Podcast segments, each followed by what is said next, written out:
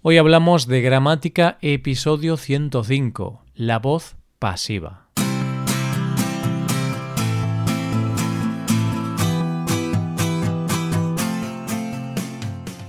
Bienvenido a Hoy Hablamos de Gramática, el podcast para aprender gramática del español cada semana.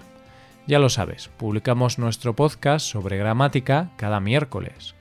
Recuerda que en nuestra web puedes ver una hoja de trabajo con la transcripción de este audio y con ejercicios con soluciones para practicar lo que vamos a ver hoy. Estas ventajas están disponibles para los suscriptores premium. Hazte suscriptor premium en hoyhablamos.com. Buenas, queridos oyentes, ¿cómo estáis? Hoy, como cada miércoles, vamos a dedicar nuestro capítulo, el número 105, a la apasionante gramática del español. En esta ocasión vamos a tratar un tema muy interesante, la voz pasiva. Quizá ahora mismo te estés preguntando qué es exactamente eso de la voz pasiva. Vamos a verlo.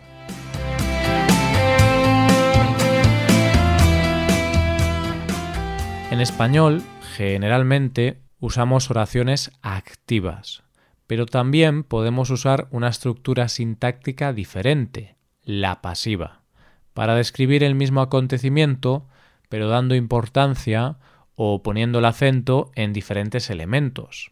En el caso de la oración activa, se identifica el sujeto de la acción, al que se le da el protagonismo y sirve de referencia. Veamos algunos ejemplos. La policía detuvo al ladrón tras una persecución que se prolongó varias horas. El ladrón atacó al joyero y, actualmente, éste se encuentra en la unidad de cuidados intensivos. En cambio, en la oración pasiva, el sujeto no ejecuta la acción, sino que la recibe, y el que ejecuta la acción es el complemento agente fácil de identificar porque siempre va acompañado de la preposición por. Además, el complemento agente en muchas ocasiones puede omitirse. El ladrón fue detenido por la policía tras una persecución que se prolongó varias horas. El joyero fue atacado por el ladrón. Este se encuentra actualmente en la unidad de cuidados intensivos. Como podéis ver en los dos primeros ejemplos, los sujetos realizan la acción y tienen el protagonismo de la oración. Pero en los ejemplos en voz pasiva, el acento se pone en quien sufrió la acción. En el primer caso, el ladrón, que fue detenido.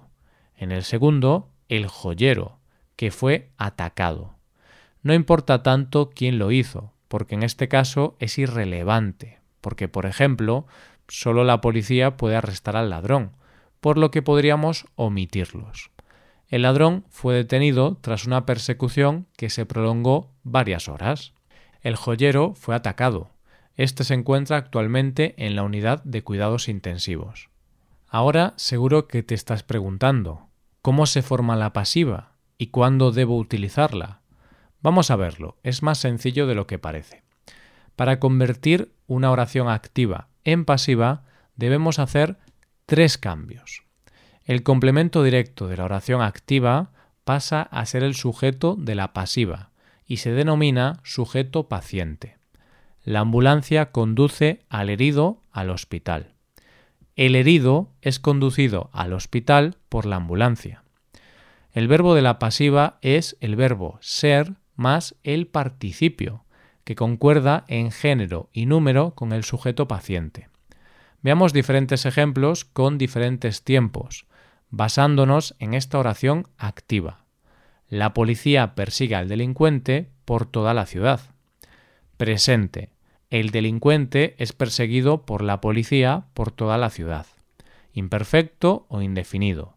El delincuente era o fue perseguido por la policía por toda la ciudad.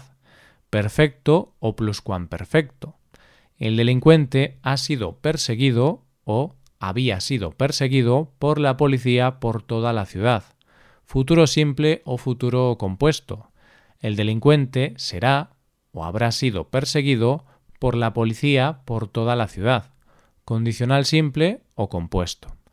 El delincuente sería o habría sido perseguido por la policía por toda la ciudad. Como veis, es tan fácil como cambiar el tiempo del verbo ser y utilizarlo en el tiempo adecuado para la acción.